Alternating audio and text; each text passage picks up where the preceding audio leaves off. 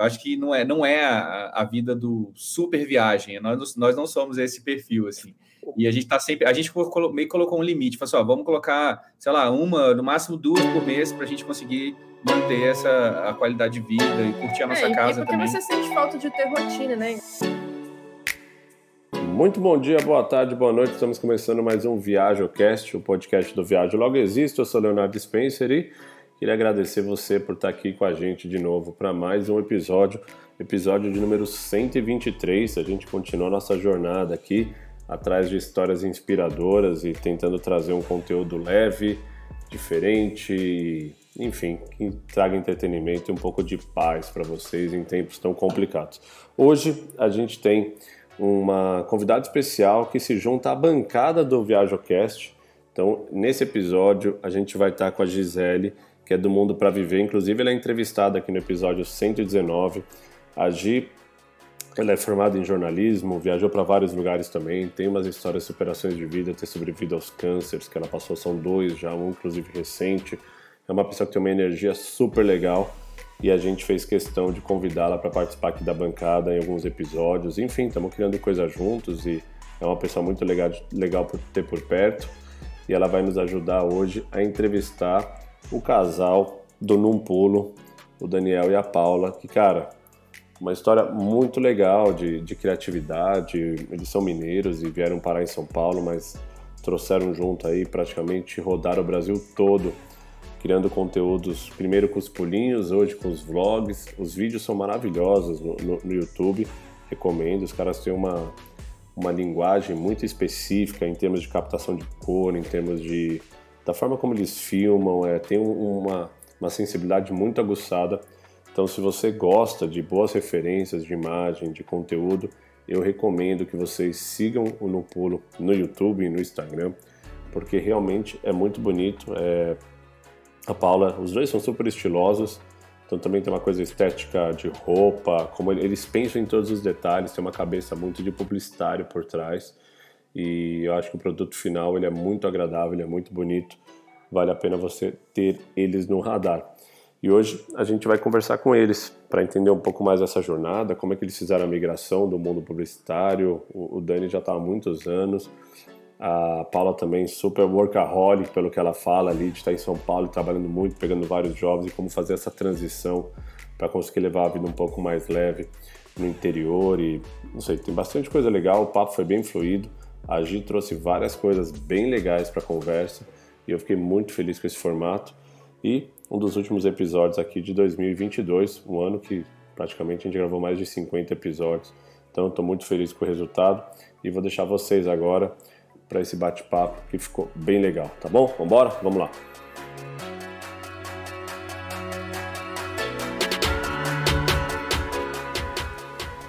Casal, tudo bem com vocês? Olá, tudo bem? Tudo bem, a gente fica muito feliz com o convite, viu? Muito obrigada, Léo. Isso aí, obrigado, Léo, Gisele, tudo bem com vocês? tudo ótimo também, obrigado. É... De novo, agradeço a flexibilidade de vocês aí por remarcadas e, e, e idas e vindas e mas fico feliz que deu certo. Tá quase sendo uma, uma normal no ViajoCast. A gente combinar assim, porque eu tava em Portugal, ou tava na Tailândia, ou tava na Coreia do Sul, aí acaba desmarcando por conta de fuso. mas estou feliz de, de tê-los aqui. Gisele, tudo bem com você também?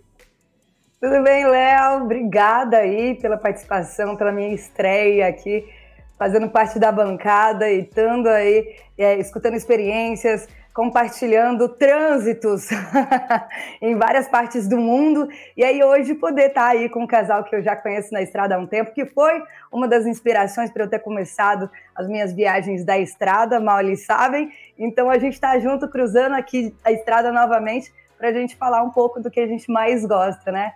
Sobre experiências e viagens. Obrigada, pessoal. Fico feliz demais com essa reconexão de vocês. Casal, eu vou começar com uma pergunta acho que básica para mim também. Aonde começa a história de vocês do ponto de vista da viagem, do Num Pulo? Depois eu queria saber onde começa a história do Daniel e da Paula, mas aonde? Eu sei que vocês são mineiros, sei que vocês estão em Sim. São Paulo, sei que vocês fazem vídeos maravilhosos, mas vamos pensar que o cara chegou de paraquedas aqui, e aí? Como é que começou essa história toda? Tá, legal. Bom, a, a, só como background antes, né, nós éramos da área de publicidade e propaganda. E eu tinha minha agência de publicidade em Minas Gerais, que é uma das maiores que tem lá na, na área de publicidade digital. E a gente tinha um, aquela correria de trabalho de publicidade no dia a dia. E a gente eu trabalhava sempre... lá também. A Paula então, também trabalhava na agência, né? Lugar a gente sempre tinha o desejo de viajar, a gente fazia as nossas viagens, mas era muito pouco, assim. A gente sempre olhava um para o é. outro e falava, cara, a gente precisava viajar mais, porque é uma coisa que a gente gosta muito. Mas a gente estava no padrão ali, uma viagem por ano, como geralmente a maioria das pessoas fazem durante as férias, e é isso. É, e a gente, por trabalhar com publicidade, a gente já tinha um pouco da pegada criativa que a gente sempre gostou muito, né? Eu sempre gostei muito de fazer foto e a gente sempre saía, mesmo quando a gente não produzia conteúdo para redes sociais, a gente já saía e fazia esse material para a gente mesmo, guardava, assim. Na época, era mais o Instagram e o Facebook que funcionava, e a gente fazia essas brincadeiras ali, uma coisa meio pessoal, assim. E aí teve uma, uma fase que a gente começou a entrar na, na nosso trabalho que a gente começou a ficar um pouco desgastado, assim, a gente fala, poxa, a gente cria muita coisa para marcas, para outras pessoas, né? E a gente não cria nada para gente, assim. Por que a gente não cria algo para gente? E aí, nessa de sair para poder fazer algumas brincadeiras de foto e vídeo, a gente teve a ideia de fazer o Num Pulo. Começou porque a Paula fazia uns pulinhos com, a, com as viagens dela. Fotografia, né? Fotografia no Instagram dela. É. E eu tava doido para pegar mais vídeo, porque era uma coisa que eu não fazia muito, fazia mais foto. Eu dirigia muito vídeo, né, de publicidade para agência, mas eu não botava a mão na massa de verdade, assim, era mais uma direção. E, eu, e ela falou: vamos, vamos fazer fotos pulando, eu preciso alimentar o meu Instagram com fotos pulando. E eu tava afim de fazer vídeo. E a gente saiu um dia para uma praça lá de, da Praça da Liberdade em BH e aquela confusão de eu tentar fazer o pulo dela e o vídeo que eu queria fazer. E aí, nessa, nesse caos aí, surgiu um insight. Eu falei, pô, por que a gente não faz a mesma coisa, né? Em vez de eu ficar é. você tentando fazer os seus pulos e eu tentando fazer o meu vídeo, vamos fazer uma coisa só. E aí surgiu a ideia mesmo, assim, que é a gente é, mostrar... Daniel até, ele até fez um teste, né? A gente pulou, assim, de um coreto para um outro pedaço da praça, ele fez o teste de edição que seria justamente é. a troca do background quando meu pé encosta no chão, assim, no final do pulinho, né? Isso. Aí surge, a gente falou, pô, legal, temos uma ideia. É. E a gente falou, pô, aí, exatamente nesse dia a gente olhando um pro outro falando assim, imagina se a gente faz 10 vídeos disso para lugares que a gente já viajou, assim. Isso é. é uma coisa muito legal. A meta era 10. É, aí a gente falou, então vamos no final de semana, vamos fazer um de BH. A gente vai em lugares que a gente acha bonito, nem eram lugares pontos turísticos, porque não tinha ainda esse viés. Então a gente vai nos lugares que a gente acha a fotografia legal. A gente fez acho que 10 ou 15 pontos, montou o, o videozinho todo de um minuto. É. E o Daniel postou no Facebook dele. Isso em 2015, o Facebook ainda tinha um alcance orgânico muito bom. E aí, em três dias, esse que seria o vídeo de BH, deu, sei lá, 80 mil visualizações. É, no meu perfil pessoal, que nem era um marca nem nada, né? É. E aí, quando a, gente, a gente viu... criou, a gente criou o nome e falou, vamos criar tudo. Criamos Instagram e tudo. Criamos uma marca, é. criamos nome. Publicitário, né? Aí aquela coisa de publicitário, né? A gente falou assim, ah, já que deu certo, né? É porque a gente olhou e falou, olha, temos uma boa ideia na mão, né? Já que, é. já que tem tanto de interesse de visualizações, vamos transformar isso numa coisa maior do que a gente está fazendo. E aí criou o nome, criamos Instagram, criamos todas as plataformas. E ainda era uma coisa de hobby, né? A gente ficava achando espaço no trabalho, nos finais de semana de trabalho, para a gente pra sair. Para pular. A gente pegava um final de semana e saía correndo para um destino e voltava com um monte de imagens e montava é. um vídeo de pulinho de novo, postava no Facebook. E assim, e aí o negócio foi escalonando, foi crescendo muito. E quando a gente começou a fazer de cidades que não eram tão turísticas, mas eram grandes cidades, como São Paulo, Curitiba, é, a gente percebia que as pessoas que viam esse conteúdo sentiam orgulho, porque era uma maneira estética bonita de mostrar o destino, mas também divertida e fácil de compartilhar, porque era um vídeo de um minuto. Uhum. E aí a gente começou a crescer muito nesse período, né? Quando a gente fez é, os muitos pulinhos. compartilhamentos, né? Era, era bem viral. A gente viralizou uhum. bastante com esses vídeos. Uhum. Então, a gente começou com as cidades mineiras, então fez BH, Tiradentes, Ouro Preto, tudo ali perto, em Otim, que não é uma cidade, mas enfim, dá um vídeo, porque tem muita coisa lá. E quando a gente postou de São Paulo e em seguida de Curitiba, esses dois é. vídeos, é. eles deram muita visibilidade. A gente saiu Entrou, assim, G1 entrou em contato para entrevistar a gente em 500 mil blogs diferentes, o negócio explodiu. É. E é a partir do vídeo de São Paulo que o projeto é. começou é. a ficar mais robusto, vamos dizer. É, assim, porque né? são, você tem visibilidade em São Paulo, aí assim, a agência de é. publicidade começou a fazer contato. Uhum. É, a gente, como era uma ideia que tinha uma cara de publicidade, né? As agências gostaram muito, assim, era a cara de coisa publicitária. Então, o comercial, né? é. e falava assim, cara, vamos trabalhar com essa galera. Então apareceram muitas marcas, assim, e a principal, né, logo no início, a gente tinha, sei lá, poucos meses de projeto, a gente fechou um contrato de um ano com a Gol. de fazer um trabalho grande para eles de entregar vídeo todo mês, que eram vídeos de destinos que eles queriam mostrar estrategicamente lá no, no, no, no projeto de publicidade deles, né?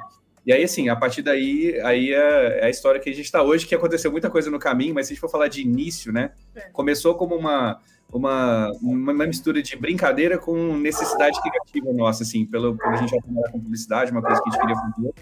E aí, aí foi. Tem, tem alguém com cachorro aí que está querendo participar. Não sei se é aqui ou vocês. É, é, é. Os, nós, por enquanto, eles estão dormindo. dormindo mas... Foi por quê? É, foi só quatro latidos aqui.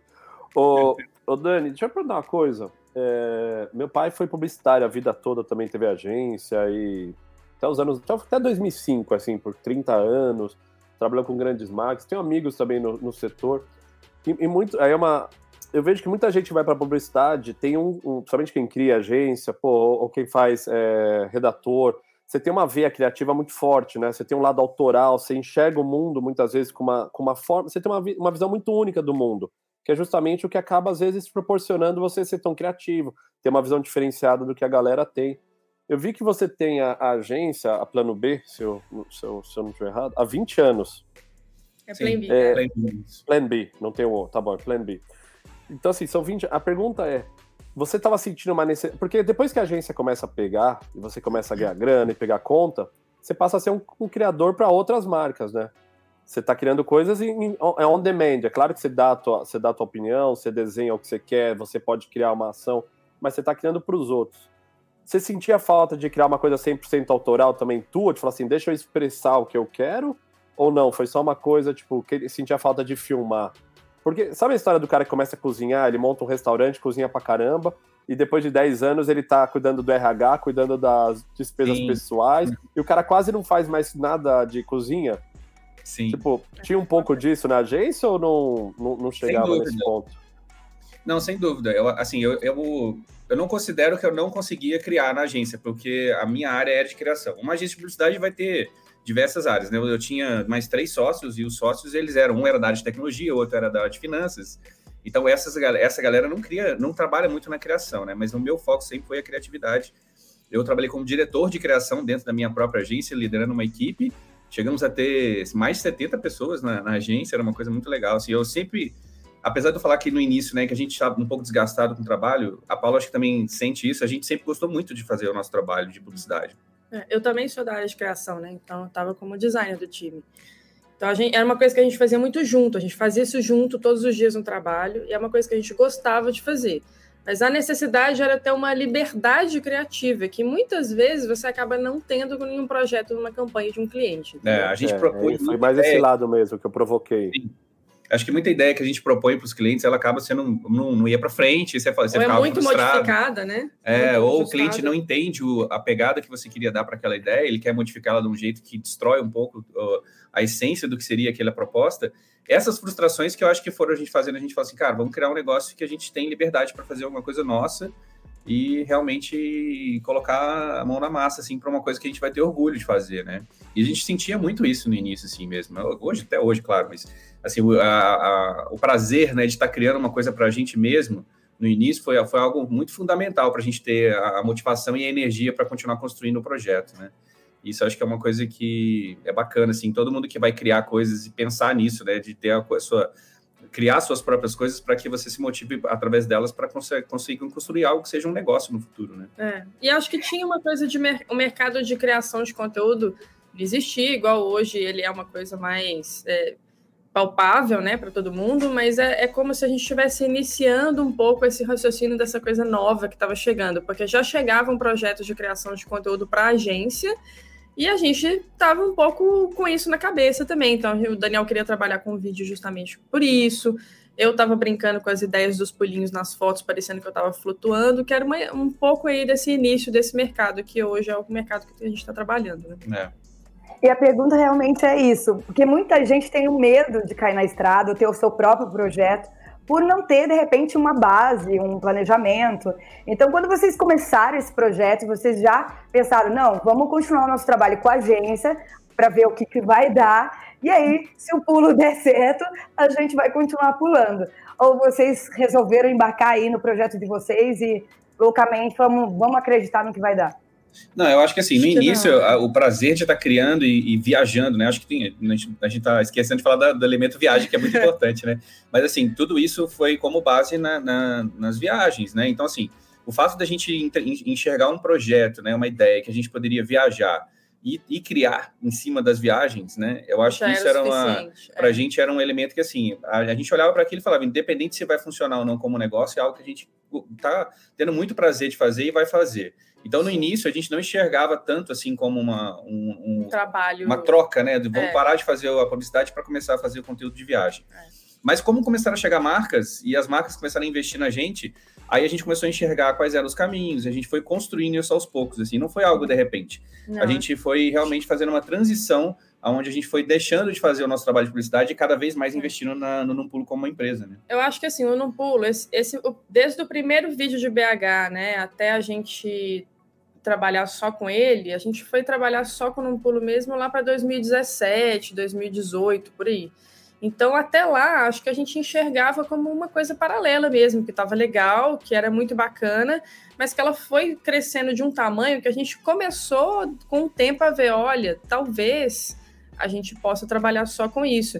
E foi um processo lento também, porque no início a gente jamais imaginaria abandonar a publicidade, nem eu e o Daniel, a gente gostava muito do nosso trabalho, né? Então a gente falava assim, beleza, é uma coisa paralela que tá muito legal e a gente quer fazer os dois. E, e ficou bastante tempo aí pensando desse jeito até o negócio se tornando, falar, olha, acho que agora a gente quer trabalhar só com isso. Foi um, mais um processo mesmo. Vai construindo, né, aos poucos. Não tem. É, isso é legal pessoal que tá porque a gente acaba pegando de tudo. Você pega gente que quer fazer a transição e, e o, ninguém sabe, né? Todo mundo sempre pergunta muito isso. Como é? Eu paro? Eu sempre falo, vai testando, não precisa você. O teu caso é, é perfeito, vocês gostam da publicidade, não é que vocês tiveram burnout, vocês foram achando formas, aí vai. As coisas vão naturalmente ganhando espaço, né? Você não precisa parar totalmente o outro. O que dá trabalho é você conciliar. Então, assim, até o final de semana. Vocês, pô, trabalhava a semana inteira ali no pancadão da agência. Final de semana fazia vídeo, tinha que editar, tinha que subir, Exatamente. tinha que responder as pessoas. Aí, mas, mas naturalmente você vai falando, caraca, tá ficando muito grande, agora preciso diminuir um pouco o outro lado, né? Exato. Exato. É. Eu acho que tem, tem muita gente que a história é não é tão igual a nossa, né? Tem muita gente que fala, ah, eu odiava o meu trabalho e achei um caminho de fazer o conteúdo de viagens, assim. Não é bem o nosso caso esse, assim. realmente a gente foi conciliando porque era uma coisa que a gente gostava de fazer. E a gente, só que na verdade a gente conseguiu suprir dentro do, do Num Pulo as necessidades que a gente tinha dentro da publicidade, que era o fato de ser criativo, de produzir algo que, que a gente tinha orgulho de ver pronto, né? E, e ainda explorar o mundo, viajar, conhecer lugares. Tudo, uhum. Todos esses elementos foram seduzindo a gente para que as nossas é. energias e atenções ficassem, no final das contas, mais voltadas para o Num Pulo, né? O... Acho que agora o, o desafio, até para a gente mudar o assunto, também quero falar de destinos específicos, é, é. de criação. Como a pergunta é, já faz uns sete anos, né? Você falou 2015, foi quando vocês criaram. Isso. A pergunta é como agora a gente não deixar aquela, aquela vontade criativa que começou lá atrás ser tomada pelo lado que o comercial começa a ter demanda, né? Então você fala, putz, cara, agora o cara quer que eu faça uma viagem não sei para onde, eu nem sei se eu quero, pô, mas dá uma grana boa e. Sem como, dúvida. Como, como, e eu, a gente, como Viagem Logo Existo, vai fazer 10 anos agora, é um ponto que você fala, cara, tem que pagar as contas, eu tenho uma filha, preciso trocar fralda, é, cara, é fralda pra cacete. Come igual eu já no café da manhã, nunca vi sanduíche, fruta. e aí você fica assim, pô, eu não sei se eu queria pegar esse projeto, mas ao mesmo tempo, pô, também preciso pagar a conta. Como não cair naquele dilema, né? Mas isso aí acho que todo mundo passa, né? Depois de, um certo, de uma certa maturidade no negócio, né? Não tem como ser 100% autoral o tempo todo, né? Não. E, é. Léo, eu acho que eu já aproveito aí, é, emendando essa pergunta aí, como Fala. você não deixar isso acontecer e, ao mesmo tempo, vocês serem criativos o suficiente para continuar pulando? Porque, assim, é, hoje a demanda da internet está tão grande que as pessoas são tão criativas em vídeos e como não deixar na mesmice para que as pessoas achem ou possam parecer, ai, é, esse casal só pula, não, não oferece nada mais. Como vocês conseguiram esse looping desses anos continuarem a ser criativos para poder conseguir atender essa demanda comercial também, né? Ah, legal. Sim. Bom, eu acho que na parte comercial, assim, a gente já a gente vai aprendendo com o tempo, né? Eu acho que tem uma, no início você fala, ah, eu vou fazer só o que tem a ver comigo, só o que eu tiver afim mesmo, e, E só que tem hora que a grana aperta, você fala, hum, tem uma proposta aqui na mesa, é. eu não sei se eu fecho ou não. E a gente já passou por algumas situações dessa e aprendemos, tivemos lições assim. Uma delas que acho que virou clássica para a gente é que a gente comenta em alguns vídeos que a gente não é de beber muito bebida alcoólica e apesar de que assim, se tiver uma situação ali, a gente beber um vinho, a gente bebe, ou uma cerveja em alguma situação de amigos também eu beberia, mas não é uma coisa que faz parte da minha rotina e as pessoas já perceberam isso nos nossos conteúdos, né? É. Principalmente através dos blogs de viagem, assim.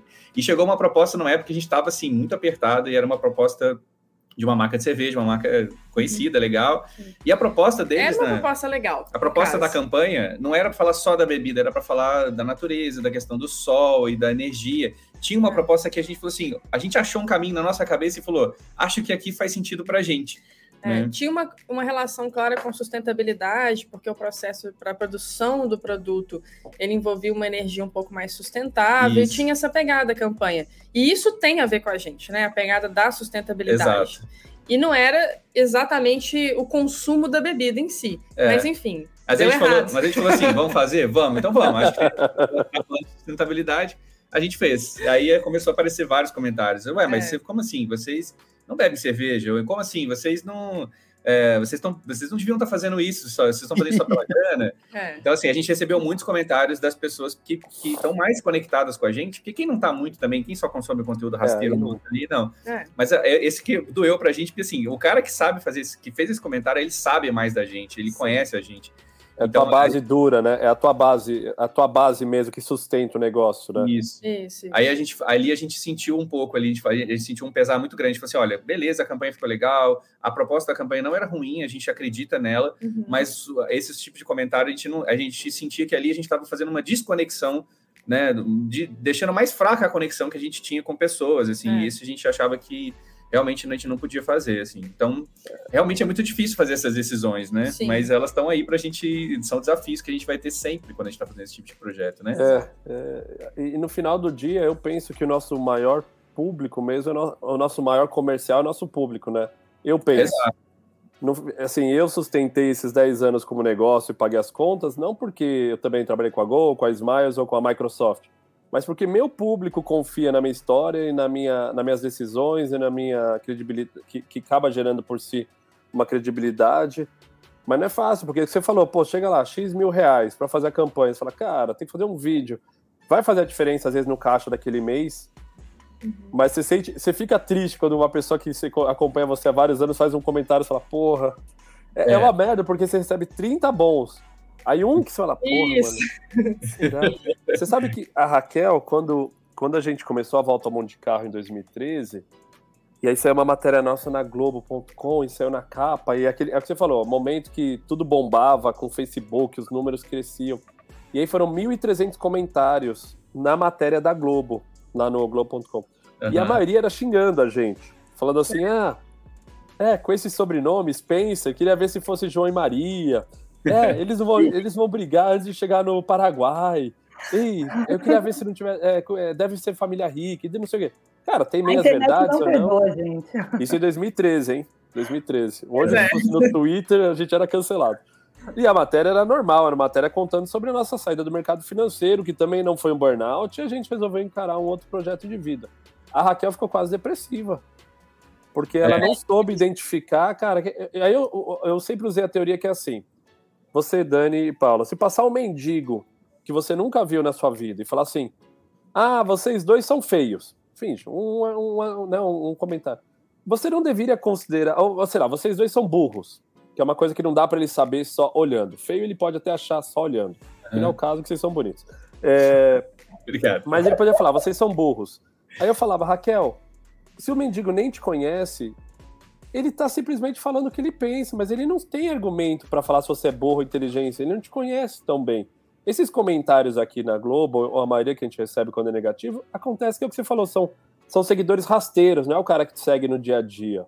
Então é. ignora isso. Aí ela fala, ah, também não vou olhar mais. Aí foi sempre eu que olhava e acabou assim. Um raciocínio também que é tipo assim, muitas é difícil, vezes. É difícil mesmo. Muitas vezes essas pessoas elas estão fazendo esse comentário porque são problemas que elas estão lidando internamente. Não é sobre você, às vezes é sobre ela. Uhum. Então, se ela fala assim, ah, esse casal não vai, vai brigar na, no segundo país, é porque provavelmente essa pessoa tá, tá, ela tem que lidar com esse problema de relacionamento na vida dela e ela projeta isso em você.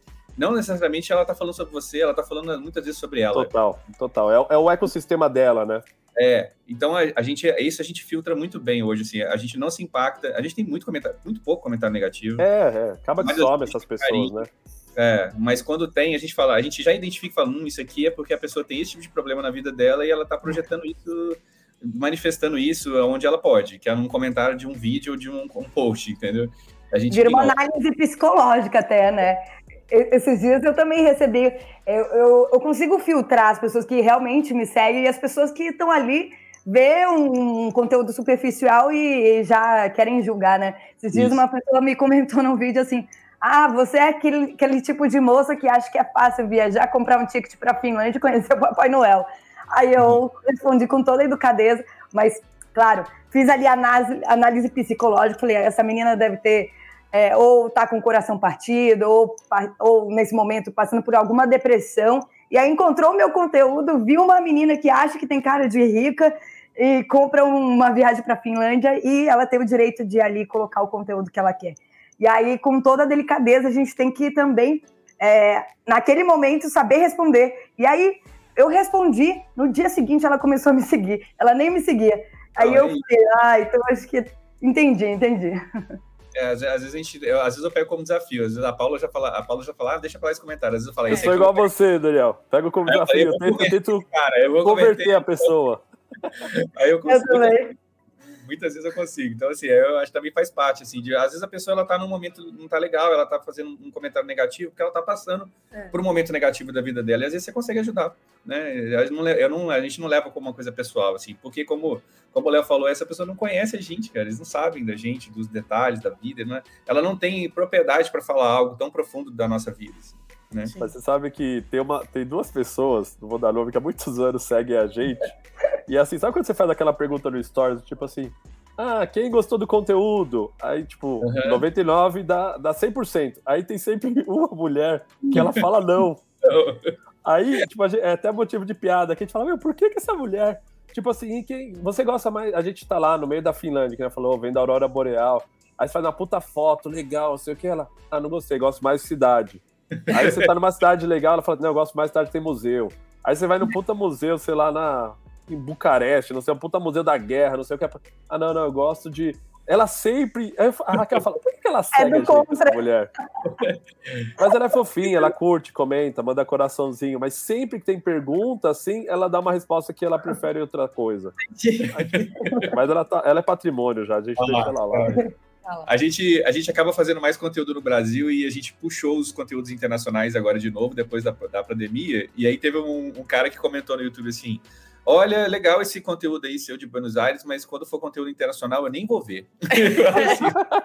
então não veja, porra. Mas assim... Né? tá liberado, você vê só. Porra, legal. Você escolhe o canal que você quer ver, não sou eu que escolho, meu caro.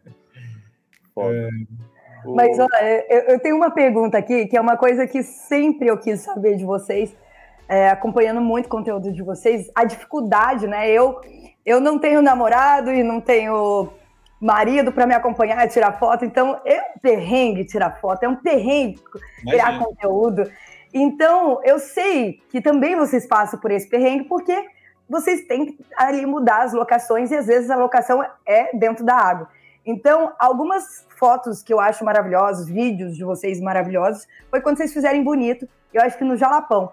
E aí eu queria saber qual a dificuldade de entrar com o vestido, mergulhar com o vestido e pular, menina.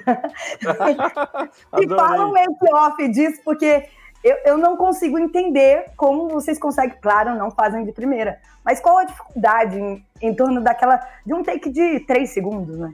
Sim. Bom, o vídeo de bonito, a gente foi em bonito mais de uma vez. E a primeira vez foi só para gravar o vídeo de pulinhos. Isso é uma coisa que a gente sempre explica, até porque as pessoas pedem muito, né? Ai, cadê os pulinhos? Vocês não fazem mais. Uhum. Não sei de muita saudade, mas assim, é impossível fazer uma viagem com, que, que contém a captação de um vlog e pulinhos ao mesmo tempo. A única viagem que a gente fez esses dois juntos foi a do Jalapão, que essa foi muito Sofrido. difícil, sofridíssimo. Eu tinha que levar o vestido na mochila, eu andava com a roupa de trilha e tal. Na hora que a gente chegava no lugar, eu botava o vestido por cima, fazia a cena de pulo, tirava ele de novo, põe na mochila e continuava andando. E essa primeira viagem de Bonito, que eu entrei na água com a roupa para a gente fazer os pulinhos, foi uma viagem só de pulinhos. Então a gente tinha uma van específica que ficava levando a gente de um lugar para o outro e a gente tinha todas as entradas pré-combinadas para captação de conteúdo.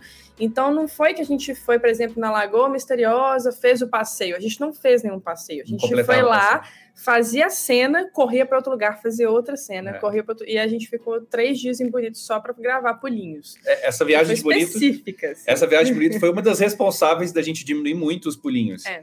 Porque a gente olhou e falou assim, cara, esse lugar aqui não é um lugar só para você fazer uma fotografia bonita de um pulinho para o outro. Esse lugar aqui a gente devia estar tá experienciando ele de um outro nível, assim. A gente saiu de lá um pouco frustrado. É.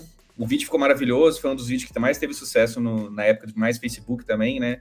Mas ali a gente falou assim, cara, a gente precisa voltar para Bonito porque a gente não experienciou o destino como a gente deveria, assim. Uhum. E aí começaram a nascer os vlogs, né? É, tanto gente... que o, o vlog de Bonito foi um dos primeiros um dos que primeiros. a gente lançou em 2018, é. 2018, foi quando começaram os vlogs, né? Então teve essa virada no, no projeto. É. E a gente voltou, aí sim, a gente fez todos os passeios completos. Aí que a gente sentiu o que era o destino bonito de verdade. Que a gente fazia muito urbano, né? A gente fazia muita cidade, e para a cidade é. não, o impacto não era tão grande. Então, assim, você vai na frente do museu, você faz o pulinho lá, mas você vai ter o seu tempo para entrar ali, nem que seja meia hora, você vai curtir o museu.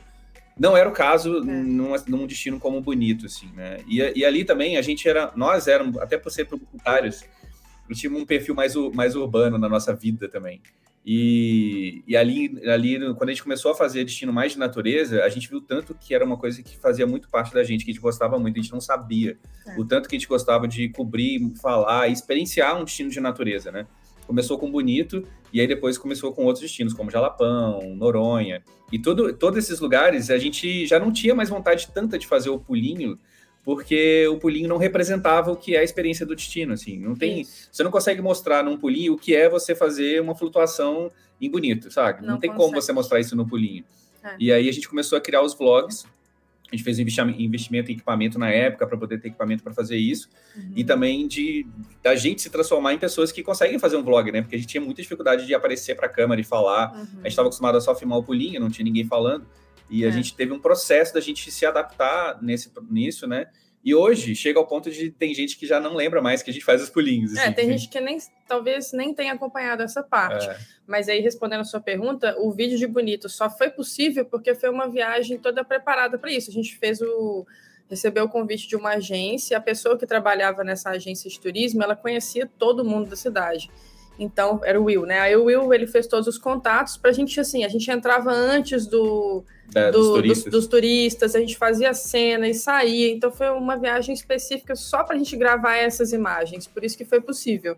Acho que fazendo os passeios lá no, normalmente não teria como, até porque a gente grava 20 cenas, 20 cenas em locais diferentes para fazer um vídeo de pulinhos, é muita coisa.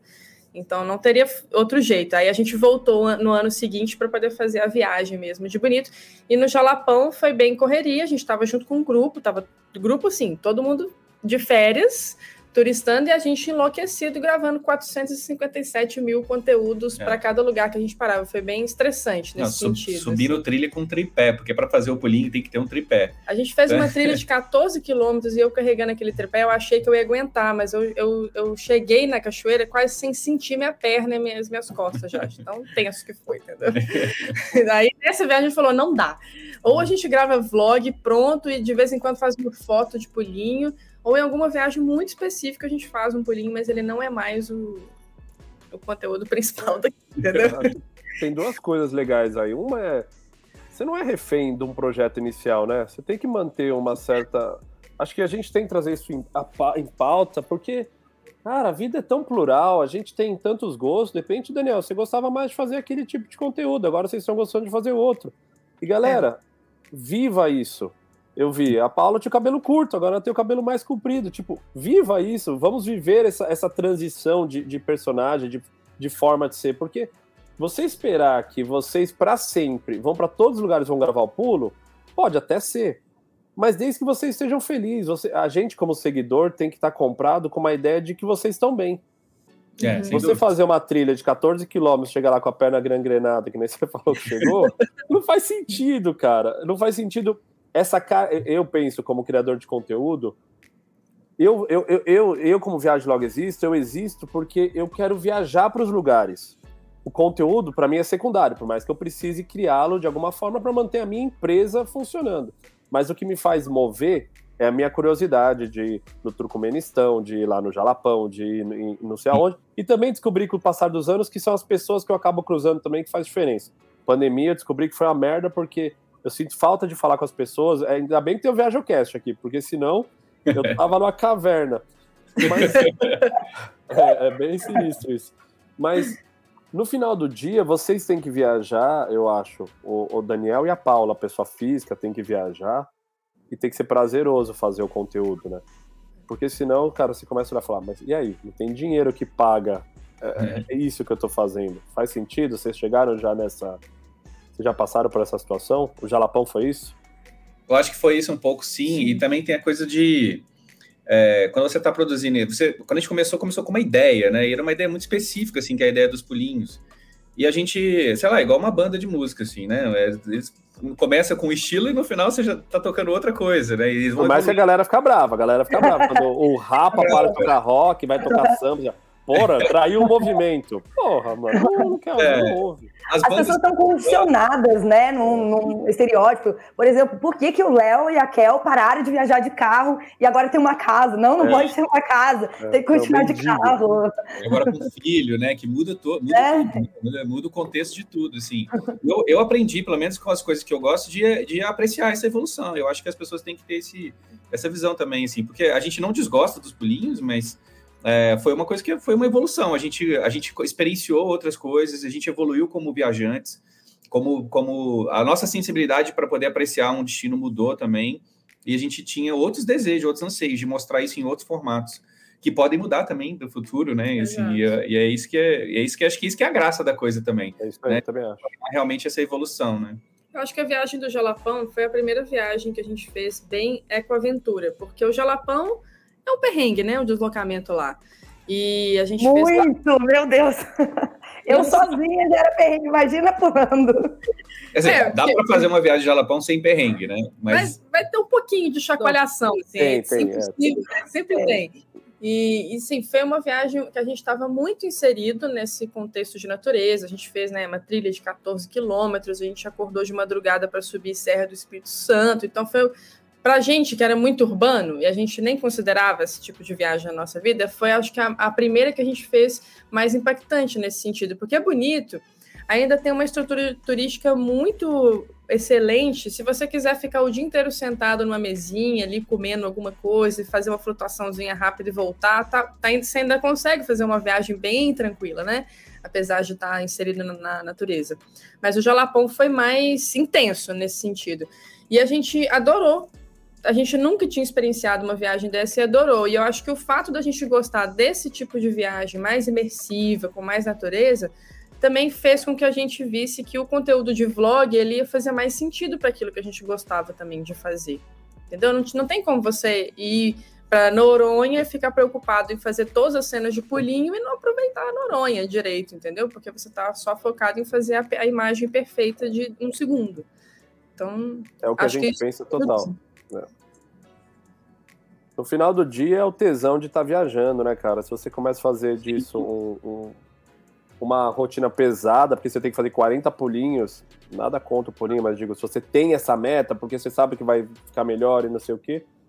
Sim. Como foi Noronha? Você teve uma experiência, mas será que era a experiência que a Dani e a Paula queriam ter? Tipo, uma coisa é conciliar, outra coisa é você matar a tua experiência toda, né? Sim, sim, sim, sim. E, e para a empresa também fazia sentido porque os vlogs começaram a, a, a, ter mais views e ter mais resultado em termos de negócio do que os pulinhos. Então, era assim, não tinha nem o que discutir em relação a isso. É uma transição normal, né? E, e, e positiva, né? Para vocês e para o negócio, né?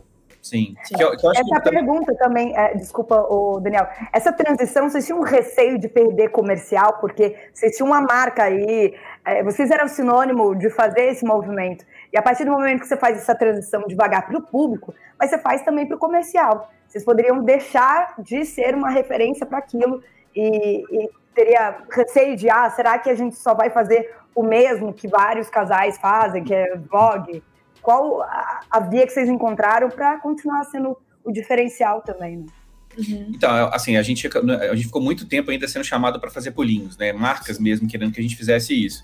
Mas a gente tinha uma plena consciência de que eu acho que parte do nosso trabalho, como aí considerando a gente como produtores de conteúdo mesmo, né? Não, não só viajantes, mas a, a, é essencial que a gente tenha uma conexão com as pessoas e essa conexão ela vai passar pelas nossas características próprias, humanas, pessoais é, as, as, nossas visões, nossa, nossa visão de mundo, os nossos gostos, tudo isso vai fazer com que a gente se conecte com as pessoas de uma maneira única.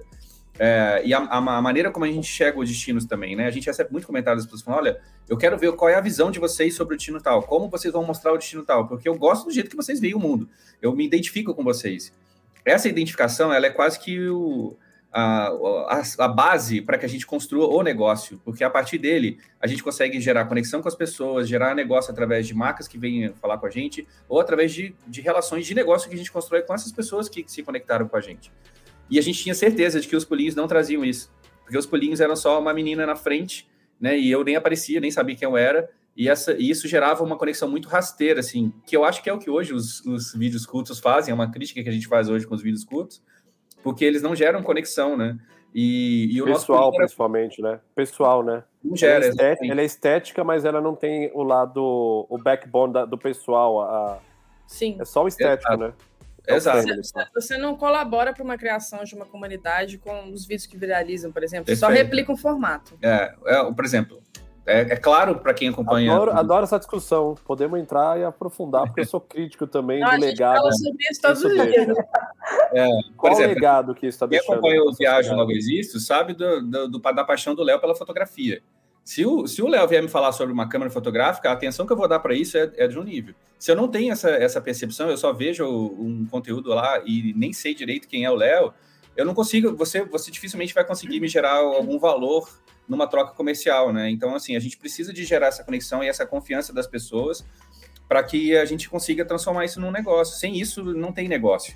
E eu acho que hoje é um grande, é um grande problema que a gente vê hoje com os vídeos curtos é isso. Assim, a gente não investiu tanto neles ainda porque a gente tem esse, essa, a gente sente que a gente tá, não está gerando conexão com as pessoas, né? É. E aí, respondendo o início da pergunta, né? Quando a gente foi para os vlogs, a gente falou assim: é o vlog que a gente precisa para a gente poder gerar essa conexão com as pessoas. E aí, muita gente faz vlog. Mas o, o, qual que é o essencial, então, né? O vlog não pode ser só informativo, ele não pode ser dar só os preços do destino, ele tem que mostrar realmente a nossa visão daquele lugar. Porque é isso é que vai, vai gerar a base da nossa comunidade, das pessoas que gostam da gente, que compartilham os mesmos valores e que daí saem negócios, né? Uhum. E a gente tinha certeza de que com o vlog a gente ia conseguir isso e foi realmente o que aconteceu com a nossa história, né?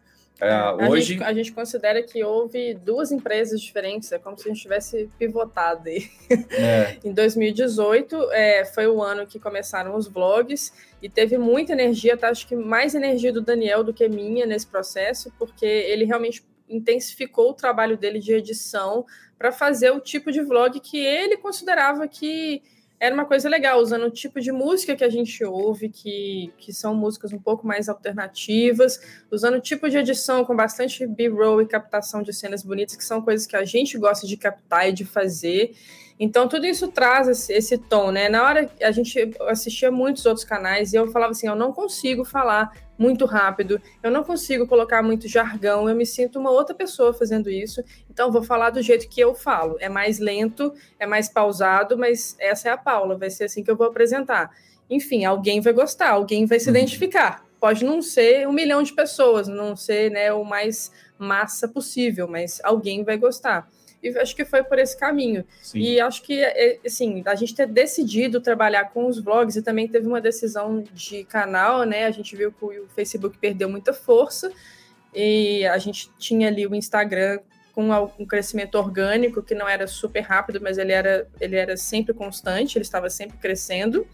E a gente decidiu que o YouTube ia ser a nossa principal rede também. Então teve essa decisão de mudança, né? A gente começou a investir no YouTube estudar sobre o YouTube e fazer os vlogs, e também isso derivou depois eu pedir demissão, porque o Daniel já estava trabalhando no Pulo há muito tempo, eu ainda estava trabalhando em agência já em São Paulo, dessa vez eu pedi demissão, e comecei a trabalhar só com projetos freelancer para a gente conseguir encaixar viagens mais longas, né? Porque já era impossível também fazer tudo só no final de semana. É, e, e, o resultado disso tudo foi a gente ter uma constância de marcas vindo atrás da gente, de, de vários projetos que foram gerados, não mais por causa da, de uma ideia única, que era a ideia do pulinho, mas por toda a complexidade que é Daniel e Paula com um pulo viajando. É. Né? Aí a gente começou a ter marcas que estavam contratando a gente por isso, e não exatamente pelo pulinho. Abre é, muito aí, mais aí, o espectro, né? O espectro é muito mais amplo agora, né? Exato. É, exato. São muito mais versáteis. O... Falar de destino, eu vejo, se você pegar o, o, o feed de vocês do, dos vídeos do YouTube, tem muita coisa no Brasil, né? Tem lá o vídeo de Paris, tem Valparaíso, tem Santiago, tem alguma coisa no Chile. É, isso tem tem algum porquê? Tem a ver essa história com a Gol, que vocês acabaram viajando para muito lugar no Brasil e, e, um desdobramento natural foi criar esses uhum. conteúdos? É, não, Léo, agora a gente vai começar a apontar para. Tem alguma área do mundo que vocês estão loucos para. Tipo, eu gostaria de ver o conteúdo de vocês, por exemplo, no Sudeste Asiático.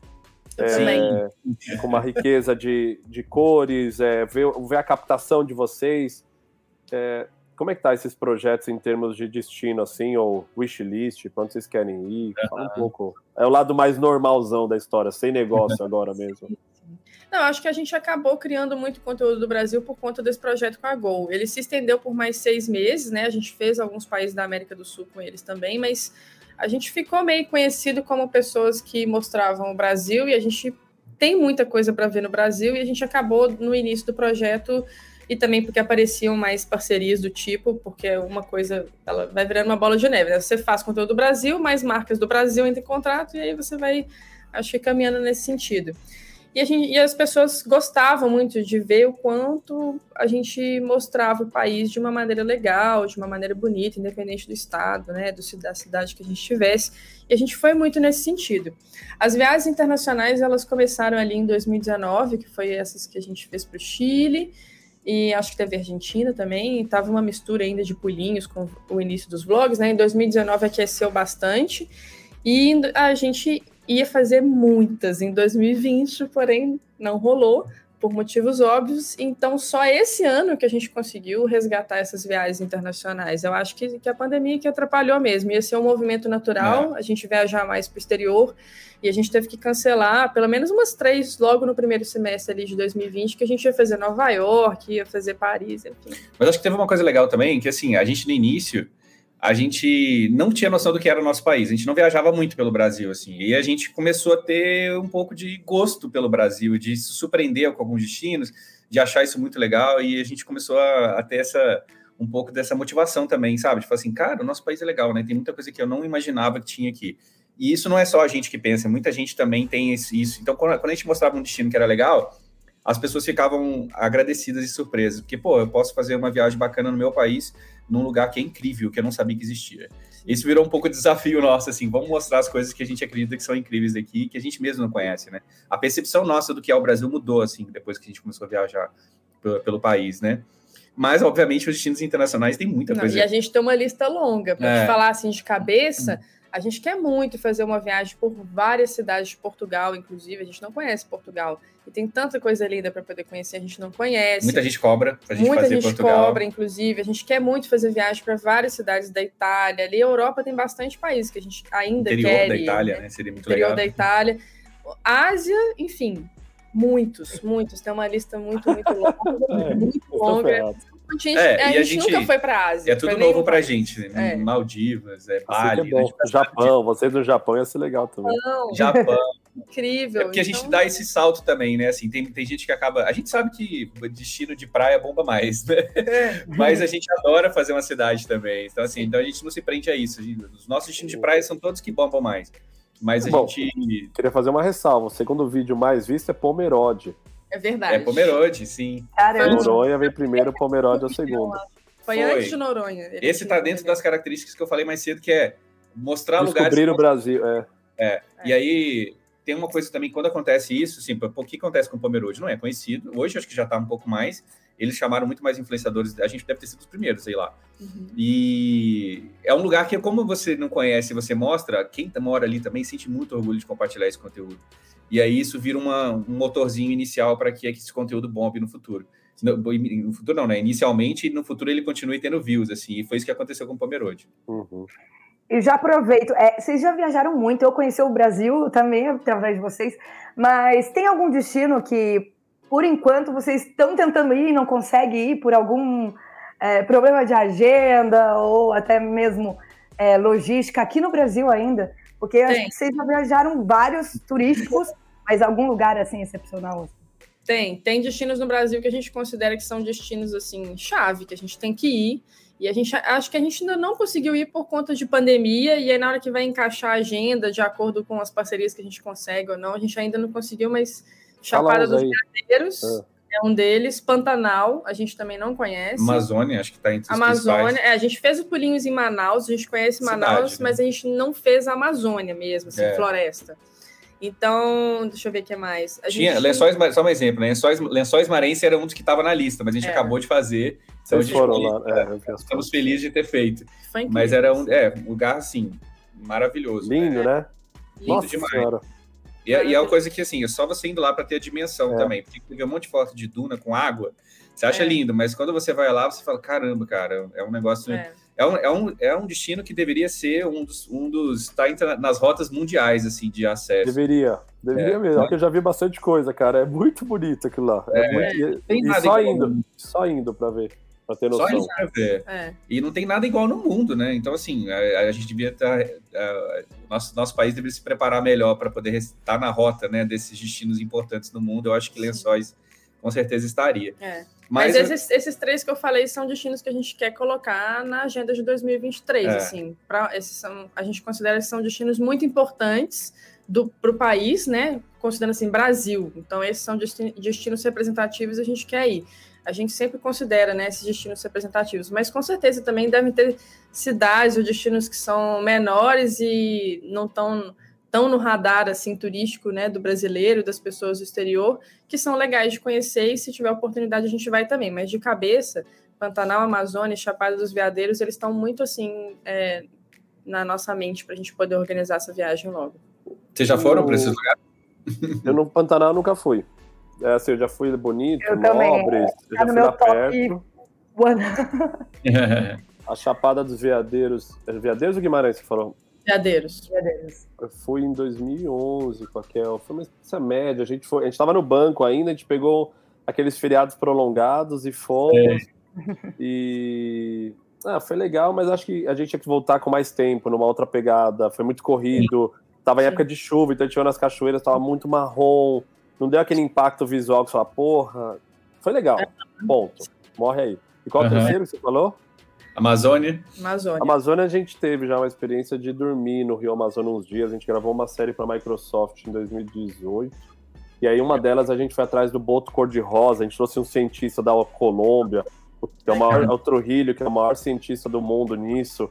Pra gente foi assim, a gente virou meros coadjuvantes, porque, cara, foi, a gente tava em função deles e foi muito doido, assim, ficar no meio. Ele falou, Léo, 30 anos atrás a Amazônia é desse jeito, agora é assim. Aí tinha uma bióloga brasileira, foi bem legal. Mas Legal. acho que tem muitas Amazônias, tem, tem muito mais. A gente ficou só no barco, a gente não fez aquele passeio dentro, que acho que ia ser muito legal, com aquelas copas de 50 metros de altura, Exato. você meio que. Isso é. ser doido. Sim. Mas é com a Bela agora não dá. A Bela é muito pequenininha, tem risco de malária. Esperar um é, pouco. É, principalmente malária, porque cobra, aranha, essas coisas, você ainda consegue mitigar ali, né? Você olha, hum. tudo, mas malária é foda. Você passa repelente, mas se ela pegar malária, vai dar uma dor de cabeça. É, literalmente é, para ela. Sim. Eu acho que também a Amazônia é um tipo de viagem que eu tenho muita vontade de ir, mas eu queria para passar um mês inteiro, né? Para é. fazer é. bastante é. coisa. Não é um tipo de viagem, por exemplo, uh, vai para o Jalapão, fica ali sete dias, oito dias, faz Serra Gerais e volta. Não, é o tipo de viagem que você já tem que destinar um tempo para fazer, porque é muita coisa e a possibilidade, como a gente está na região sudeste, é mais longe, tem a logística, os valores não são tão baratos, então acho que tem que aproveitar já para fazer tudo é. de uma vez. Né? São muitas viagens que você pode fazer dentro do mesmo é, lugar. É isso, é. um mês você cobre, mas é foda ficar um mês lá, você tem que estar tá tranquilão de agenda. assim, mas você fala assim, bonito, acho que é claro você enxergar o roteiro, mas a Amazônia é uma coisa é. mais aberta, assim, que você é. tem que Acho que como você quer fazer, né? É, como é, você quer explorá-la, né? É a floresta, é sentir a floresta de alguma maneira em algum roteiro desse tipo. Porque ir para Manaus e fazer um bate-volta de um dia para ver Vitória Regia, a gente fez. É. Né? Mas, Mas é, é, cansativo, é superficial, né? Acho que assim. Isso, isso. Exato. É. Eu, eu não lembro. Tem o Ricardo Braz, que é um amigo nosso, fotografa muito bem também. Eu lembro que ele foi para um lugar no norte do Mato Grosso, que é onde tem a, a região de transição, onde começa o Amazônia, ele sai o Cerrado. Um hotel, um hotel bem bacana. Puta, é uma merda, não lembro nem o nome da cidade nem do hotel. Mas eu sei que ele fez umas viagens, assim, 4, 5 dias, era um roteiro mais claro. O próprio hotel oferece toda a experiência. Então teve desde passeio intra-floresta, cara, passeio de barco para ver jacaré, não sei o quê. O outro dia foi um, um canopi, o cara foi por cima das árvores, não sei quantos, é, quantos quilômetros. Então, assim, já tem algumas coisas mais empacotadinhas e eram legais. Uhum. Mas sem dúvida, se você for de peito aberto, você pode ir lá para Letícia, que é a fronteira com a Colômbia e terra de, é. de ninguém pegar um barco e vir navegando 10 dias, passando em população ribeirinha, é uma Amazônia, você pode ficar acampando no meio do nada, é outro. Sim. O... É, o Brasil tem disso, né, cara? É... Mesmo o Jalapão, vocês falaram, mas o Jalapão ali perto tem Ilha do Bananal, que acho que é a maior ilha do mundo, aí você tem... Uhum. Foram? É doido. Não, né? fazer Ilha do Bananal. a tribo que fica lá, qual que eu esqueci o nome da. Não lembro da tribo, não vou lembrar o nome, mas a gente foi na tribo. A que... gente foi na tribo que, que mora, né, em cima dessa ilha, na ilha do, do Bananal. E a gente fez também Parque do Cantão, que fica do outro lado do Tocantins, não é Jalapão, mas foi na mesma viagem. E foi é. muito legal, porque ali no Cantão a gente também tem três biomas, né? Tem Cerrado, um pedacinho de gema. Pantanal e Pantanal, Amazônia. É bem transição ali, né? É, transição é, ali. Muito legal essa viagem também. Foi hum. bem diferente do Jalapão, inclusive. Apesar de ser. É, eu fiquei louco. Quando eu fui, eu, eu, fui com uma empresa chamada Cerrado Dourado, Jalapão. E a gente ficou com o Diego, que é o dono, que ele é biólogo e tá lá há muitos anos em Palma. Então era uma aula dele, ele falou: Não, Léo, vocês têm que voltar aqui, cara, e vamos fazer Serra Gerais e vamos no Bananal. Do Bananal, a gente pega um pouquinho, já dá mais 200 quilômetros, tá numa região que é linda, que eu fui lá uma vez.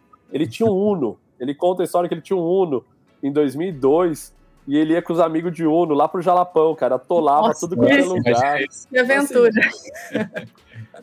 É. Tem a história que confundiram o Uno dele com uns, uns ladrões que roubaram um banco, eles foram presos, tipo, altas histórias.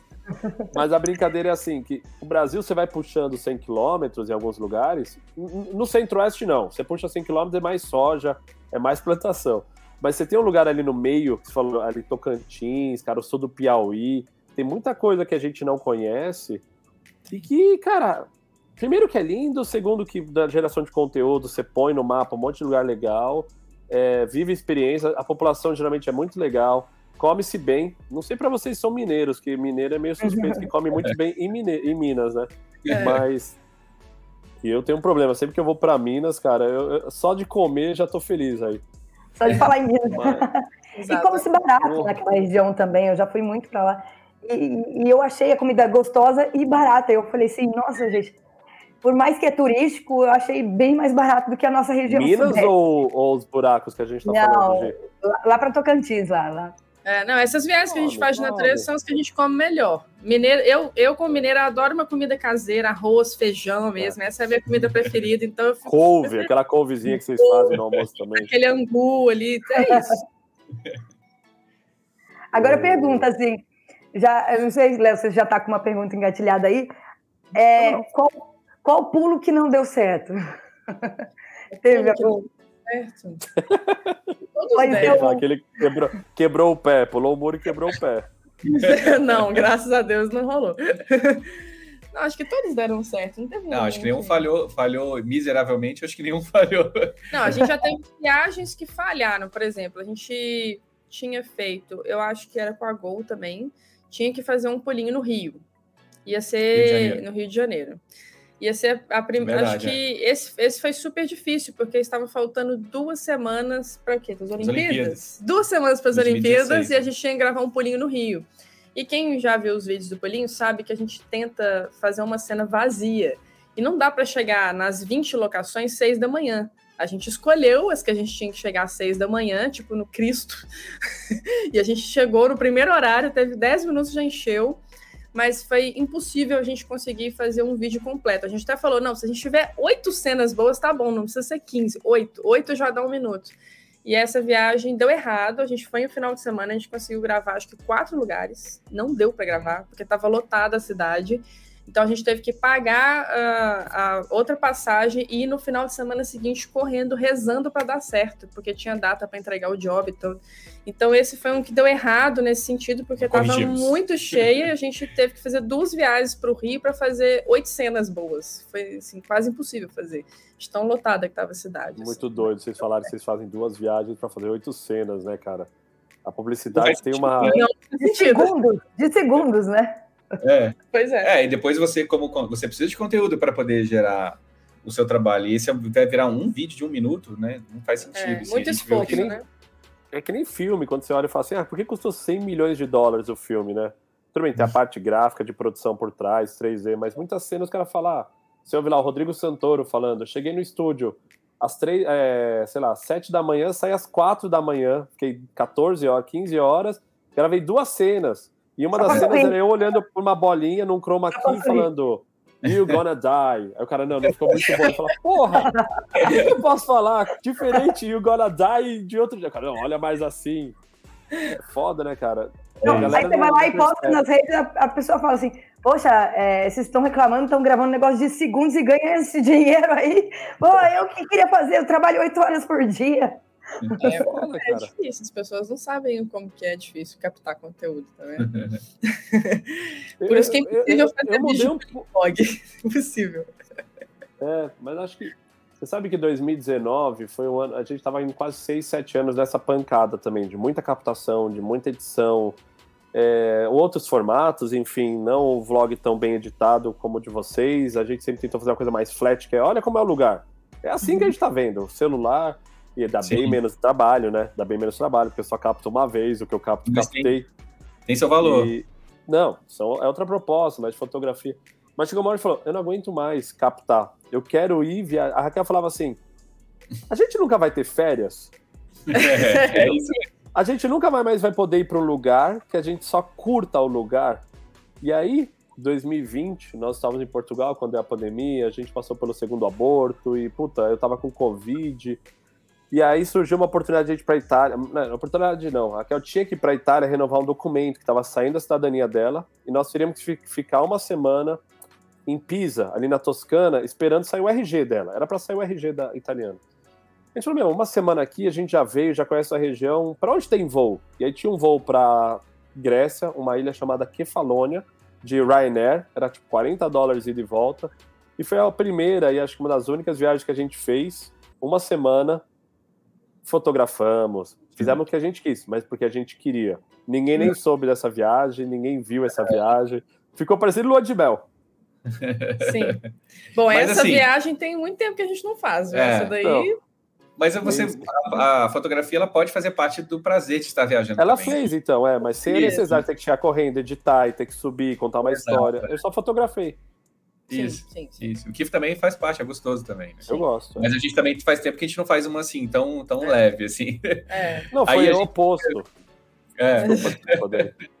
Mas é bom também, né? Acho que a gente precisa, às vezes, se reconectar com os propósitos é. da gente estar tá fazendo as coisas também, né? E acho que quando a gente faz uma viagem assim, a gente, a gente lembra um pouco.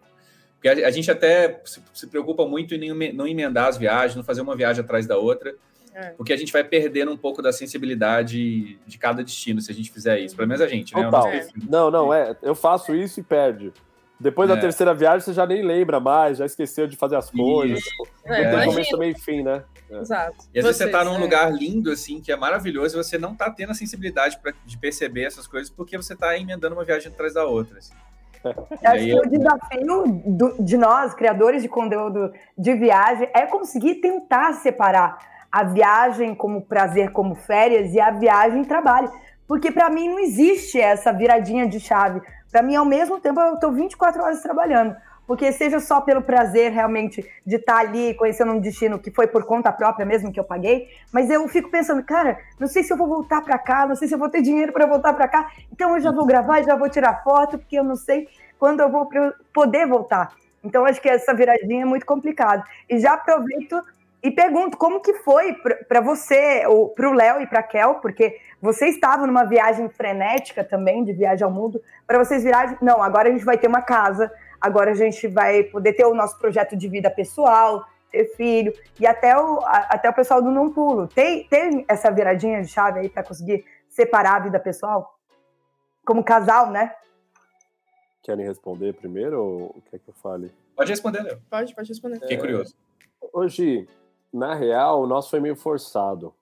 Porque a gente estava entrando numa estafa física. Porque assim, a gente fez quatro anos de carro. E as pessoas pensam que não. Quatro anos de carro foi mais fácil do que quatro anos de avião. Assim, porque o carro, ele é um slow travel by defini por definição. Eu não consigo acelerar muito. Eu até fiz isso no começo do viagem, por um erro de. Tava ainda na pressão do, da cabeça de São Paulo. Eu ainda pensava de outra forma. Mas depois que você tá lá na Índia e você tá dirigindo para Mianmar, não tem o que você faça. Você pode dirigir 8 horas por dia, mas você só vai ficar puto, porque você vai ficar cansado, com dor nas costas. Então você começa a ir slow. E a gente começou muito lá atrás. No terceiro mês de viagem, a gente tirou o pé do acelerador. Então você fica pouco doente, você dorme bem, você curte. Era uma época que não tinha real time, o, o conteúdo não era real time, então a gente controlava muito bem os schedules dos conteúdos. É... Easy. Quando nós voltamos para o Brasil em 17, transformamos num projeto mais comercial, que é agora eu vou viajar de avião, eu vou para os lugares que eu não fui, então vamos para o Canadá com o governo, vamos para o Japão. E aí começa a surgir também os conteúdos mais em real time, abriu muitas portas. E quando. Aí, é que nem o Daniel falou, a gente começou a falar, pô, isso aqui dá dinheiro. É, a gente é patrocinado pela Smiles, pela Gol desde 2017. A gente começou a criar coisas para eles nessa época. Então, assim, a gente em 2018 fez 105 voos, dá um voo a cada três dias. Eu não parava, eu fui para 50 e poucos países em 2018. Por mais que tenham sido repetidos, é, eu tava saí de Dubai, parava no norte da Itália, ficava três dias, chegava em São Paulo, ficava aqui dois dias, ia para o Panamá com a Copa, chegava em Barbados, pegava um navio, ia para Grenadina, voltava para o Panamá, voava para São Paulo, chegava na Argentina, voava para não sei aonde. Eu olho, a gente está escrevendo um livro de 10 anos, eu olho e falo, cara, a gente tinha que ganhar dinheiro mesmo, porque o que a gente fez de coisa em 2017 e 2018, tipo, 14 palestras em 10 dias, daqui até Porto Alegre, ida e volta, duas palestras no mesmo dia, com livro, cheio de livro no carro não então, tinha Belinha ainda. Não, não, você é louco. A Belinha tem um ano e pouquinho, a Belinha é pós-pandemia. Aí 19 a gente falou, não dá mais para viver assim. Eu preciso ir para os lugares, a tal da chavinha. Eu preciso ir curtir. Aí 19 foi um pouco mais leve, a gente foi para Tunísia, foi não sei aonde, a gente fez aquela viagem de caminhão no Turcomenistão, lá que tava 52 graus, quase morremos. Aí pandemia foi forçado, aí pandemia a gente voltou a comer melhor, voltou a se cuidar melhor. A gente já estava tentando engravidar. No Turcomenistão, lá naquela região, a gente, passou, a gente engravidou, perdeu. Engravidamos, engravidamos de novo. Aí em Portugal, no começo da pandemia, perdemos de novo. E aí, assim, puta, então vamos curtir a vida um pouco em Portugal, já que não pode vi viajar. Então, não foi uma coisa do tipo, viramos a chave, mas foi naturalmente assim, cara, deu sete anos de estrada sem parar, eu preciso reconectar com outras coisas que me dê prazer também, até para voltar a ter prazer, ou melhor, até manter o prazer de estar na estrada. Então foi Sim. legal com a Kel, com a Bela. É, aí a Bela, enfim, gravidamos. A gente foi pro Jalapão com a Kel grávida. É, foi uma viagem maravilhosa, que foi tanto o Diego, que é o cara que acompanhou, foi uma conexão legal. A gente levou um filmmaker, o Tinoco, levamos um fotógrafo, o Ricardo, e são pessoas que foi, sabe a vibe da viagem?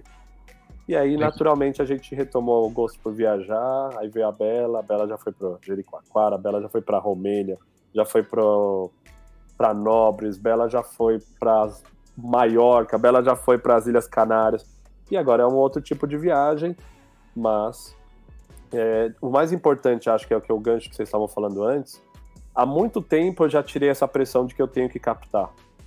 Eu nunca mais vou voltar, possivelmente, para Lanzarote, aliás, um lugar lindo nas Ilhas Canárias, uma ilha com 140 vulcões, muito legal. Eu capto o que eu tenho vontade. O que eu não... E aí, lógico que tem, isso respinga no conteúdo, respinga no comercial, respinga um monte de lugar. Mas aí são decisões que a gente tem que tomar. Eu a gente tomou essa.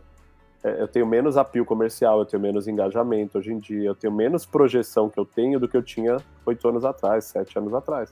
Mas eu tenho mais tempo, eu curto mais, assim, eu, eu não tiro foto de quase. Tem dia que eu não tiro foto nenhuma, que eu não filmo nada. É uma escolha minha e da minha esposa, e enfim, vai ter outros desdobramentos. Mas a gente virou a chavinha nisso, do tipo, eu quero, sabe a história que eu não tenho mais férias? Eu quero voltar a ser um pouco mais híbrido, de não estar tá sempre na pressão que eu tenho que gerar. E geralmente, quando eu gosto muito, eu gero porque eu quero mesmo, e não pela pressão, e tem funcionado bem assim, por enquanto. Eu, acho que a gente é muito parecido nesse sentido, porque a pandemia também foi um ponto de virada que antes a gente estava morando em São Paulo e era conectando uma viagem atrás da outra, tentando fazer o máximo Nossa. de viagens possível. 2019, eu não sei nem é. sei como é que a gente conseguiu. É. Aí, quando, chegou, quando chegou a pandemia, foi uma, foi uma quebra forçada. E a gente voltou um pouco nessa vibe de vocês também, de falar assim, poxa, a gente precisa. É, não, é, não é sobre fazer. Claro, se fizer tudo muito rápido, igual você falou, e produzir muito conteúdo e postar muito, você vai aumentar engajamento, vai aumentar mais proposta. Mas essa não é a vida que a gente quer ter, assim. Eu acho que tem que ter um equilíbrio com a vida. É, e a gente percebia também que quanto mais a gente cuidava dos aspectos da nossa qualidade de vida, melhor a gente estava apto para curtir o destino. E quando a gente estava apto para curtir o destino, melhor era a qualidade que saía depois do conteúdo, mesmo que não seja um volume muito grande, mas a fala da Paula lá no meio do destino saía mais gostosa de ouvir, as fotos que eu fazia, eu fazia com mais prazer, e elas eram fotos com mais qualidade, ou própria captação, o conteúdo fica melhor, a gente fala dele com mais, com mais propriedade, com mais prazer do que, do que se a gente está no, no, pancadão. Assim. É. Com certeza. E a gente acabou mudando de São Paulo, né? Vemos para o interior, um pouco por causa disso também. E estamos morando numa casa, a gente pegou gosto pela casa, a gente trouxe um cachorro a mais, agora temos dois. Então a gente vai viajar, mas a gente volta com muito prazer também. Assim, a gente gosta é. do de estar em casa, sabe? É. E acho que tem que ter o equilíbrio das duas coisas. E aí, pelo menos essa é a nossa vida hoje, assim. Eu acho que não é, não é a, a vida do super viagem. Nós, nós não somos esse perfil, assim. E a gente tá sempre. A gente meio colocou um limite. Falou assim, ó, vamos colocar, sei lá, uma, no máximo duas por mês para a gente conseguir manter essa a qualidade de vida e curtir a nossa é, casa e porque também. você sente falta de ter rotina, né? Igual você falou também. Quando a gente viaja muito uma atrás da outra, é, eu, não, eu acho que as pessoas não têm essa noção, mas você dorme mal, você come mal. Fica doente. Você fica doente. Agora a gente acabou de voltar dos Estados Unidos, eu falei, gente, eu nunca comi tão mal em uma viagem quanto essa dos Estados Unidos, porque é só trecheiro uma atrás da é. outra. Então você acaba sentindo falta de ter o, o, seu corpo pede que você tenha uma rotina ali, faça o seu exercício, come em casa, coma bem. A gente fica com saudade da casa, dos cachorros, então a gente acho que a pandemia ajudou né, a forçar com que a gente visse isso de uma maneira mais clara. Lá em São Paulo, a gente estava meio assistindo batidão, vai uma atrás da outra. Aí. Reunião atrás de reunião, viagem atrás de viagem. É, né? eu ainda estava pegando bastante freela, então eu fazia os, os projetos de freela misturado com a viagem. Sério, eu não sei como é que eu E essa é um pouco também da, da, rotina do trabalho da publicidade, né? Todo, é conhecido no mercado isso, né? publicitário trabalha muito até tarde, vira noite. E a gente vinha desse ritmo, assim, a gente veio nele, é agora que a gente pós-pandemia que eu acho que a gente enxergou um outro jeito de ver a nossa vida, assim, estamos aplicando isso. Ô, ô Gi, eu vou Legal. querer saber de você também um pouco disso. É... É, mas é doido isso, é. a gente tem uma tendência, né, cara? Eu, eu tenho um pouco desse perfil também de casa, de trabalho, ter trabalho no mercado financeiro. A gente às vezes tem que, tem que brecar, porque a gente vai abraçando e. Mas você sabe que vocês falaram do negócio de, de, de viajar com mais qualidade. Eu tenho, eu tenho uma dificuldade. Eu abro o mapa, eu olho o mapa e já começa. Eu, eu, a gente usa muito um mapa chamado Nomad Mania, que é uma é. plataforma global que quebrou lá em 1300. E eu fico, eu fico olhando, a Raquel às vezes fica mais doida que eu. Ela fala: Caraca, como é que a gente nunca foi para essa região aqui, não sei aonde? Aí eu olho, deixa eu ver quem voa. Aí, ó, é mil quilômetros de Mendonça. Ela, então a gente chega em Mendonça, aluga um carro, vai até lá e vai nesse lugar. Ah, já vamos também nessa região, vamos até essa cidade aqui. Quando a gente olha, a gente desenha uma viagem tipo de 30 dias, 14 mil quilômetros, sei lá. Aí fala, não, não, para, Raquel, a gente tem reunião, nem dá pra ir. Então, aí ela olha e fala, caramba, olha a Rússia, como é que a gente não cruzou a Rússia de trem? Fica... Aí quando você começa, agora, a gente tá exatamente assim. A gente tá olhando de para Santo Ângelo mês que vem, que é no Rio Grande do Sul, que é a região das missões, para Bela conhecer a Bisa. Muito lindo. Top. É muito legal, vale a pena essa viagem. É, porque a Raquel é de Santa Maria, né, que é ali perto. E a Bisa mora lá, então a gente quer levar a Bela para conhecer. Aí a gente tá olhando que a Gol tem um voo de Belém para o Suriname. E é mó difícil chegar no Suriname. E a gente falou, putz. E agora já falou, não, pega, só pedir quando vocês quiserem a passagem, a gente vai. Ah, tem Mendonça que voa direto de Guarulhos, a gente não conhece. Aí a gente começa a desenhar, só que a gente vai voltar para Portugal em algum momento, tipo, quatro meses. E a ideia era a gente vir aqui para ficar com a família. A gente já tá tipo, não, vamos sair de Suriname, a gente vai nadando, não sei até onde, põe por Chabela ô, ô, Gi, como é que é? Só porque eu falo que a gente tenta ser mais devagar, mas ao mesmo tempo tem um Léo aqui dentro que fica assim, é não, não, aproveita. Até porque vocês mudaram o itinerário, né? Vocês estavam em Alter do Chão, foram para o Macapá, Macapá de última de hora. Ah, um dia só para ver como é, né? Ah, tô aqui do lado. Uma hora de voo. Ainda fomos recebidos por um casal fofo lá no Macapá também. A Raquel acho que vai por isso hoje. É, que depois do acidente da Belinha acabou perdendo um pouco, mas o Macapá foi interessante. Mas é, é, isso, é esse tipo de loucura que eu percebo ainda que, mesmo com a Bela, a gente vai falar, porra, ela vai no nosso colo. O que, que é oito horas com o bebê no colo sem dormir? Depois eu durmo. Aí, fica doente. E, e tosse, dor de barriga. A gente fez um cruzeiro agora, a gente foi convidado para o cruzeiro, que eram só três dias de cruzeiro, e ele saía da Flórida, né? A gente falou, cara, a gente não vai até lá e só vai fazer esse cruzeiro, não é possível. Daqui três dias vai voltar. Então, é. então vamos para Miami também. Vamos para Miami. Aí a gente foi pesquisar, a gente falou, será que a gente vai para Disney? Mas a gente não, acho que não sei se vai ser legal no canal Disney. Aí a gente foi pesquisar, a gente achou as ilhas lá na Florida Keys, que é mais longe ainda. Falei, não, então vamos para lá. Key West, lá para baixo, lá? É, Isso, é, vamos para Key West. Aí agora no, a gente pegou o nosso voo de volta, ele era um voo que fazia uma escala em Bogotá, na Colômbia. É. Aí eu falei, Paulo, o que, que tem em Bogotá? Aí eu falei, Daniel, não sei, estou sem dormir há dois dias, não me pergunte nada. Mas é bem mais. isso mesmo, assim, a gente tem que. Esse raciocínio de ter mais qualidade é um, é um raciocínio de contenção, né? É, contenção, é, é isso, é isso. Eu, eu vou sair com a minha filha daqui a pouco aqui, vou dar uma volta, vou lá no parquinho, tô vendo que vai chover Aí é aquela hora que eu dou uma hora relaxado com ela. Mas senão eu já volto e já começo, puta, Gisele, quem que vai entrevistar agora? Vamos fazer não sei o quê. Aquele projeto, Raquel, a mulher da Daí tá na logística. É, é. É isso. É, é, contenção, tem que segurar, é tipo coleira. Se não pôr coleira, cara. É, isso mesmo. Mas sabe que, sabe que é, esse é algo que eu ainda não sinto muita falta, né? Eu até ia perguntar, porque eu vi o processo aí da casa de vocês, com cada cantinho que vocês faziam aí, vocês filmavam, compartilhavam o jardim, eu vi a transformação ali do jardim. E eu achei isso muito bacana, porque eu não sinto essa vontade. Eu fui esses dias com a minha irmã, né? Vim para o Brasil agora. A gente foi nessas lojas aí que tem decoração e tal, que ela está decorando. Para mim é insuportável. Acho mó legal.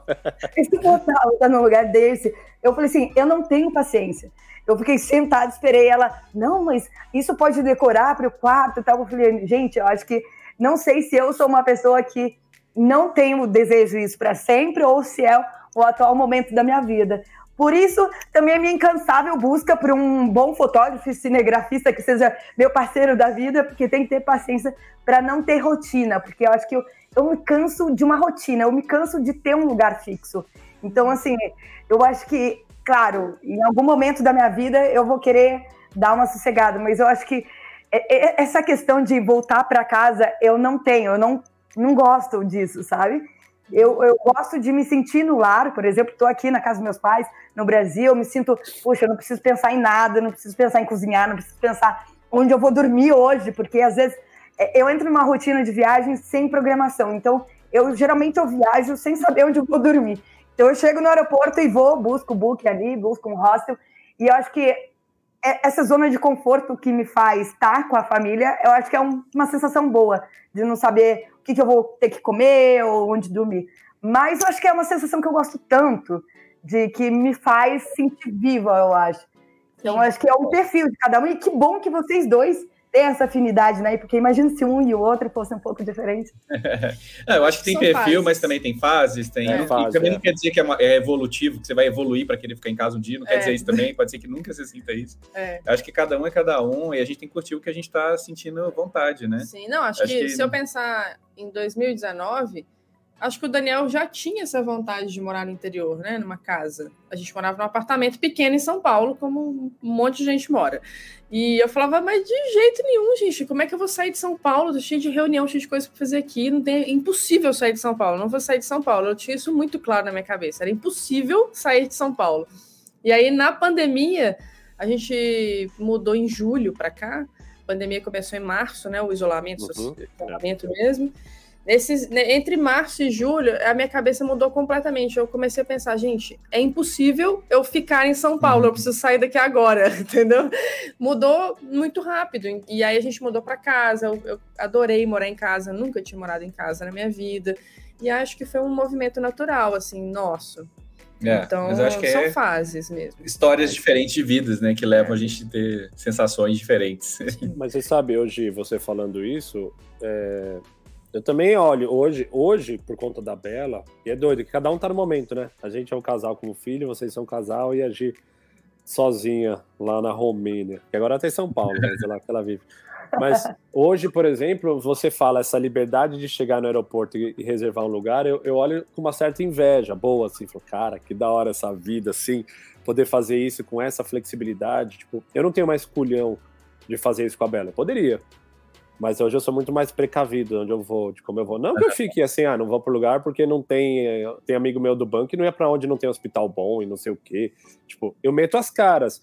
Mas é lógico que a gente fica mais restritivo, a gente fica mais cauteloso e. É, não sei, mas eu também vou fazer daqui a pouco 40 anos, vou ter menos energia também do que quando eu tinha 25. Que eu ia para Nicarágua, chegava na Nicarágua, pegava a prancha, ia surfar, dormia em qualquer lugar, dormia na areia, embaixo da árvore, comia paçoca, com banana e tava sempre bem. Hoje eu como já dá dor de estômago, tipo. É, exatamente. Tem hoje eu já É, hoje eu já quero, puta, vamos comer uma comidinha, comer fruta, quero uma salada de fruta, tipo, assim, meus pais também já são meio velhos, assim, meus pais são sempre foram mega esportistas, também nunca beberam, eu também não bebo, então também eu sou, eu sou um jovem mais velho até é, do que a galera. Mas acho que é muito perfil também, cara, em cada momento. Eu acho que se a gente tivesse tendo essa conversa seis anos atrás, eu ia falar, Gi, eu penso igual a você, mano, vambora. Uh, chega na Coreia, por que, que eu não vou pra Mongólia? Tá aqui do lado, pega um trem, já vai não sei aonde. Hoje são outros. E a, e a beleza, a, a, bonito disso tudo é você conseguir ter beleza em tudo, assim. Os é. caras estão agora no interior e estão curtindo. Ela morava em São Paulo e achava que nunca ia mudar. Eu achava que eu nunca ia conseguir morar em Portugal, onde eu moro, porque primeira vez, eu sou de São Paulo, cresci em São Paulo, vivia na Vila Madalena, tipo, trabalhava na Paulista, sempre fui, cara, vou num restaurante aqui perto, vou anunciar onde, sempre tive acesso a muita coisa. Eu fui para uma cidade em Portugal, em Cascais, lá que é na Parede, que é o bairro que a gente mora em Cascais, que passa das 10 da noite, você vê o vento, uh, passa aqueles rolos assim, ó, de, é muito parado. Eu falava, Raquel, a idade mínima que é, a média é 70 anos, o que, que eu vou fazer aqui? E hoje eu adoro porque é calmo, porque é silencioso, porque eu é. moro perto da praia, porque eu consigo surfar, porque o pessoal do tênis é legal e blá blá. Legal. blá. Então cada coisa, cada coisa na sua fase, Gi. Eu, eu acho, eu, eu gosto de estar perto de você também por causa dessa energia que você tem de estar ah! Não, essa situação é boa demais, né? E você foi descrever, é, é, o que o Léo falou. Imagina, a gente fica imaginando essa liberdade de estar em qualquer lugar, fazendo qualquer coisa. É. Eu queria ter parado o avião ali e falar, decido e falar, não vou sair, não vou mais para casa, vou ficar em Bogotá. Isso. Mas não, não é. é então, assim, também é boa essa sensação, ela é muito boa também.